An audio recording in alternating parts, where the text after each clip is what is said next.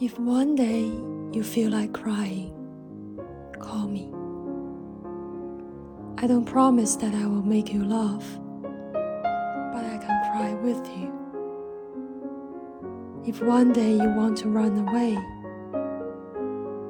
don't be afraid to call me. I don't promise to ask you to stop, but I can run with you. If one day you don't want to listen to anyone, call me. I promise to be there for you. And I promise to be very quiet. But one day, if you call and there's no answer, come fast to see me. Perhaps I need you.